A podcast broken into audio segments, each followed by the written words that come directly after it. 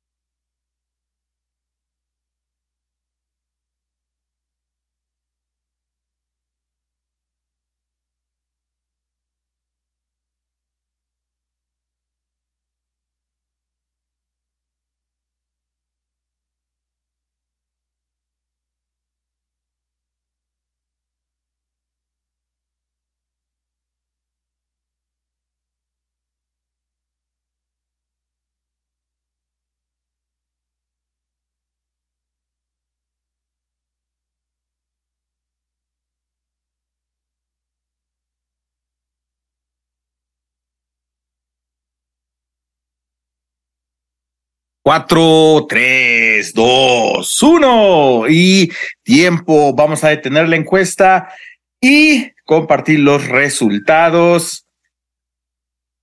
La mayoría de ustedes, el 64% tuvo la respuesta incorrecta. Ponen que es una artritis enteropática, me imagino porque se fueron con el distractor de que este paciente tiene diverticulitis, pero no, la respuesta correcta solamente la tuvo el 29%. Este paciente lo que está sufriendo es de un ataque agudo de gota, de artritis por cristales de ácido úrico.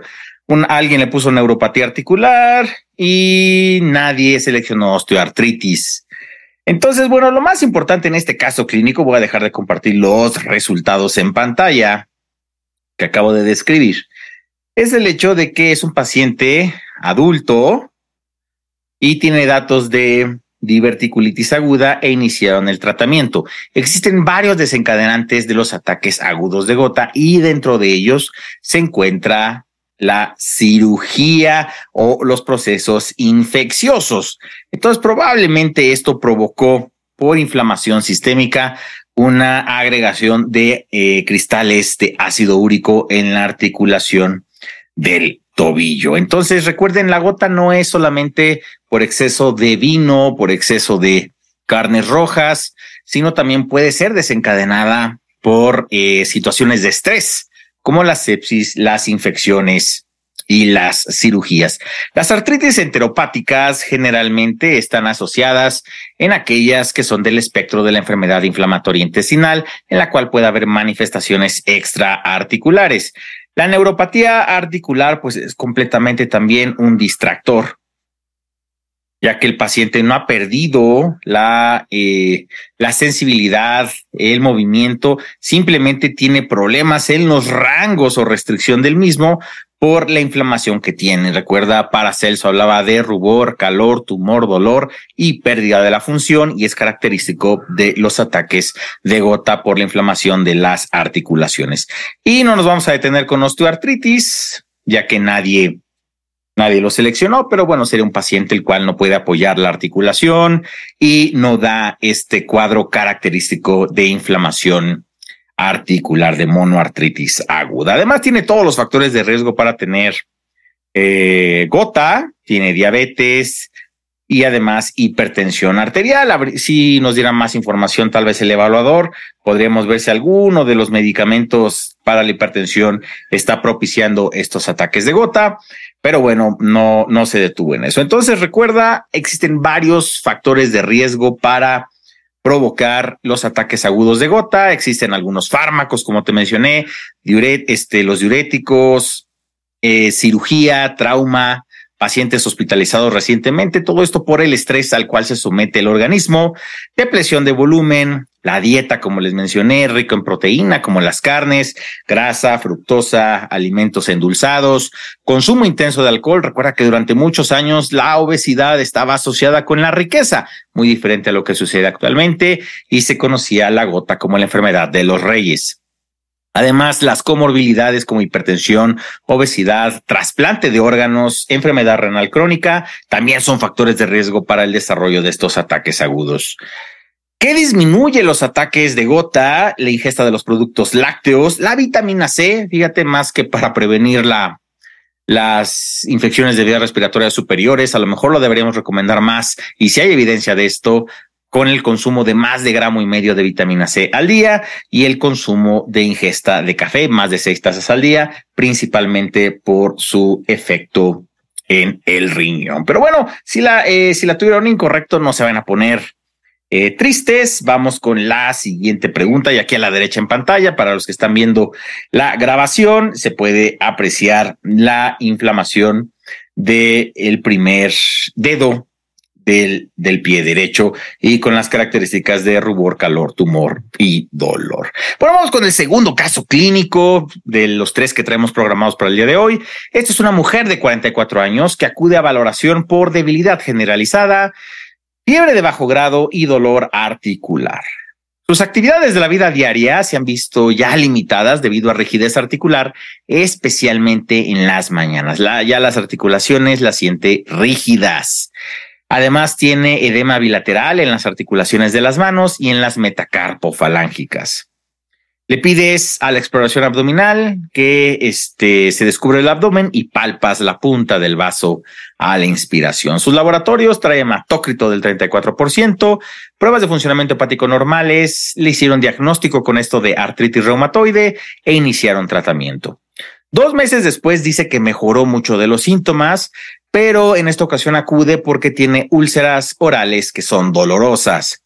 Trae nuevos laboratorios, hematócrito de 33%, aspirina de 120, ALT, de 120, AST de 120, ALT de 90, FA de 90, bilis de 1.1, creatinina de 0.8, BCG normal en 22.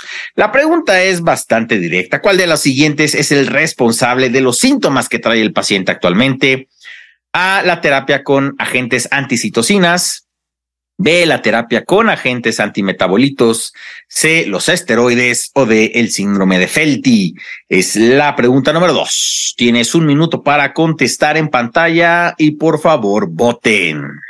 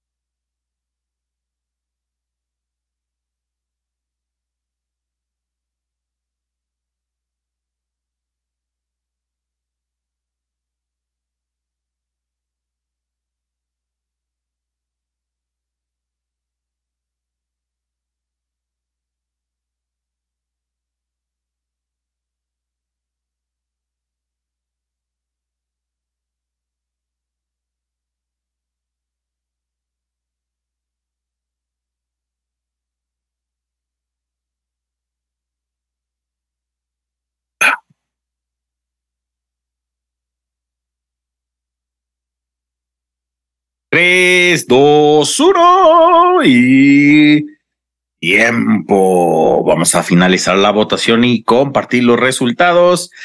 La mayoría tuvo la respuesta correcta. Me hubiera gustado que fuera mayor porcentaje, pero bueno, el 36% seleccionó que esto es secundario a la terapia por antimetabolitos. Y eh, incluso podríamos saber a qué, a qué terapia es secundario este evento adverso. Y voy a dejar de compartir los resultados y todas las opciones fueron seleccionadas. Entonces, tenemos una paciente que de hecho esto es algo muy característico en el examen nacional en ocasiones. Por eso es importante leer todo el caso clínico porque pareciera que nos está llevando a preguntar cuál es el diagnóstico y después el evaluador simplemente nos pregunta un evento adverso del medicamento. Las preguntas acerca de eventos adversos a los medicamentos o las terapéuticas que usamos en medicina son muy comunes en el examen nacional porque los eventos adversos no cambian. A lo mejor cambia la terapéutica que se haga de primera, segunda línea para alguna enfermedad, pero los eventos adversos no cambian están bien descritos y de esta forma pueden mantener los evaluadores el banco de preguntas pues durante mayor tiempo vigente a diferencia de estar cambiando de acuerdo a las actualizaciones que se van presentando.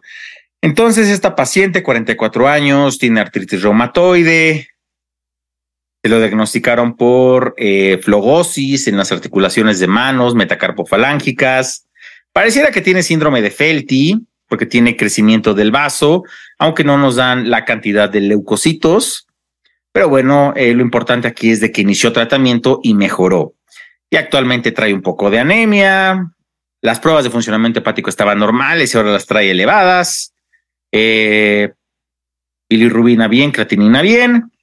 Y estas úlceras orales que tal vez en pantalla no se aprecien eh, de forma concreta, pero si se pierde el trazo de la vasculatura de la lengua, esas son las úlceras dolorosas que le están provocando a la paciente este malestar y esto es característico de un evento adverso del metotrexate. Recuerda que el metotrexato, el metotrexato está asociado con el metabolismo de, eh, del ácido fólico.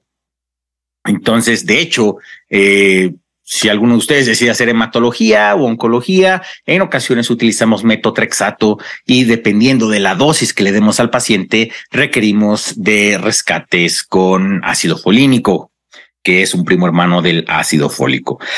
Los agentes anticitocinas, como los anticuerpos monoclonales contra la interleucina 1, contra el factor de necrosis tumoral, generalmente dan diarrea, en ocasiones dan eh, fiebre y recuerda que estos, antes de utilizar cualquiera de estos medicamentos, necesitamos un tamizaje para tuberculosis latente y hepatitis B y C porque se puede reactivar estas enfermedades.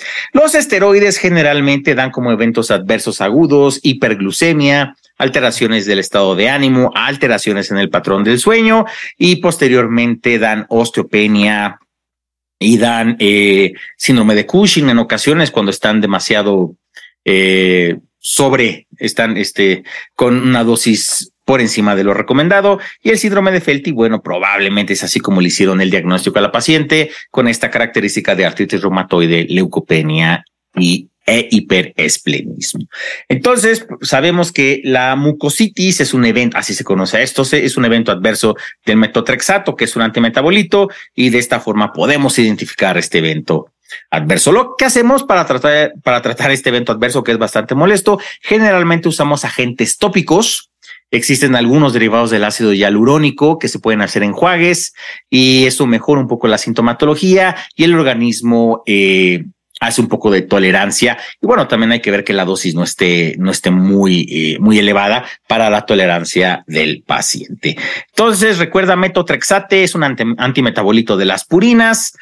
Y dentro de los eventos adversos, estomatitis, hepatotoxicidad, citopenias, la leflunomida, que es un metotrexate eh, más caro y a lo mejor un poco más potente, que es inhibidor de la síntesis de la pirimidina, hepatotoxicidad, citopenias. Si te das cuenta, este paciente también tenía hepatotoxicidad que se reflejó con elevación de las transaminasas. Afortunadamente, parece que de forma clínica no repercutía, pero es hepatotoxicidad al fin y al cabo.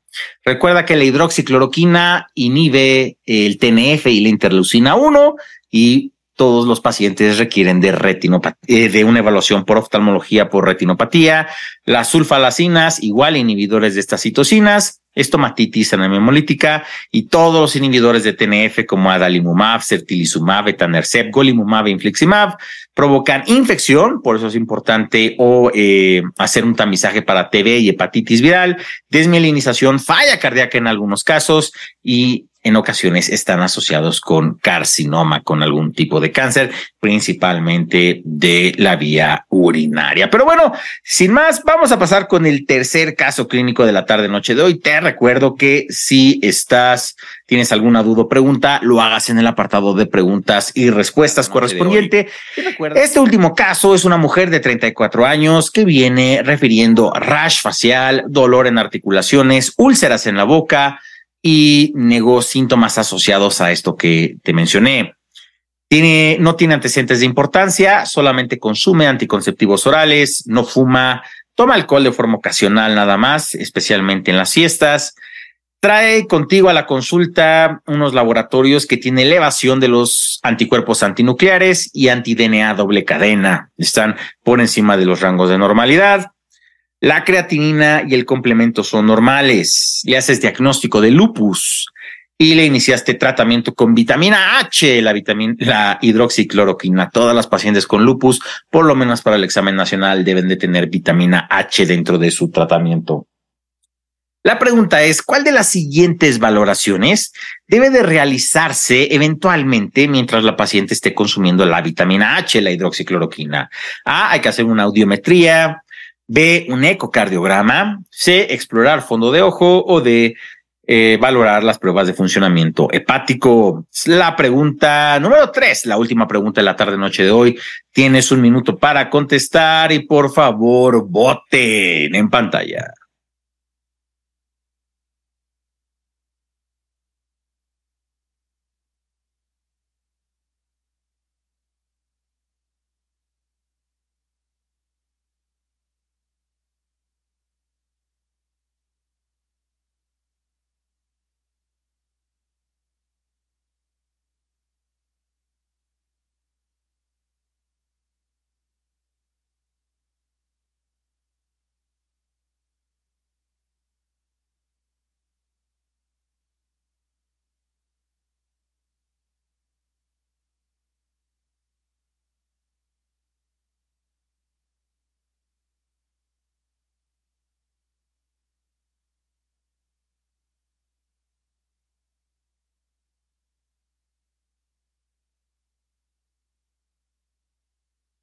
Cinco, cuatro, tres, dos, uno.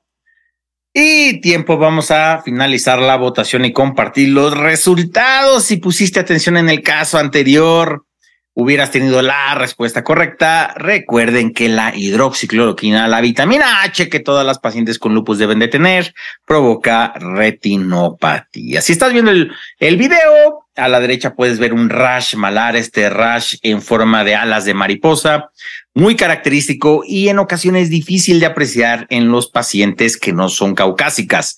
Entonces debemos de estar eh, como médicos muy atentos a la exploración física de todos nuestros pacientitos. Recuerda, la hidroxicloroquina provoca alteraciones en la retina y estas pueden ser permanentes. Por lo tanto, requieren de una valoración de fondo de ojo y esto no se puede hacer con un oftalmoscopio indirecto. Esto lo tiene que hacer un oftalmólogo porque si tienen que dilatar, la pupila y poder observar el fondo de ojo. Audiometría, generalmente las audiometrías las utilizamos para medicamentos que eh, se emplean en oncología, como cisplatino, truena totalmente el aparato de Corti en ocasiones. El ecocardiograma lo utilizamos también en oncología para el uso de las antraciclinas, ya que destruye las miofibrillas eh, cardíacas y las pruebas de funcionamiento hepático en las pacientes con lupus. En ocasiones las utilizamos en aquellos inmunosupresores como el metotrexate. Pero esta paciente se puede beneficiar de fondo de ojo, pero en una evaluación de retina con un oftalmólogo. Recuerden, causa retinopatía puede ser irreversible y no es nada despreciable. Es aproximadamente entre el 3 y el 8% de las pacientes que puede desarrollar retinopatía por la hidroxicloroquina. Y no sé si te acuerdes, pero cuando tuvimos la pandemia de COVID-19, hubo escasez de la hidroxicloroquina porque por ahí salieron algunos reportes que esto disminuía la replicación viral y las grandes afectadas a nivel mundial fueron las pacientes con lupus porque no podían conseguir este medicamento. Entonces, te regalo esta presentación, la puedes descargar en eh, desde nuestra página, te van a llegar las instrucciones más adelante a tu correo. Muchísimas gracias por haberte conectado.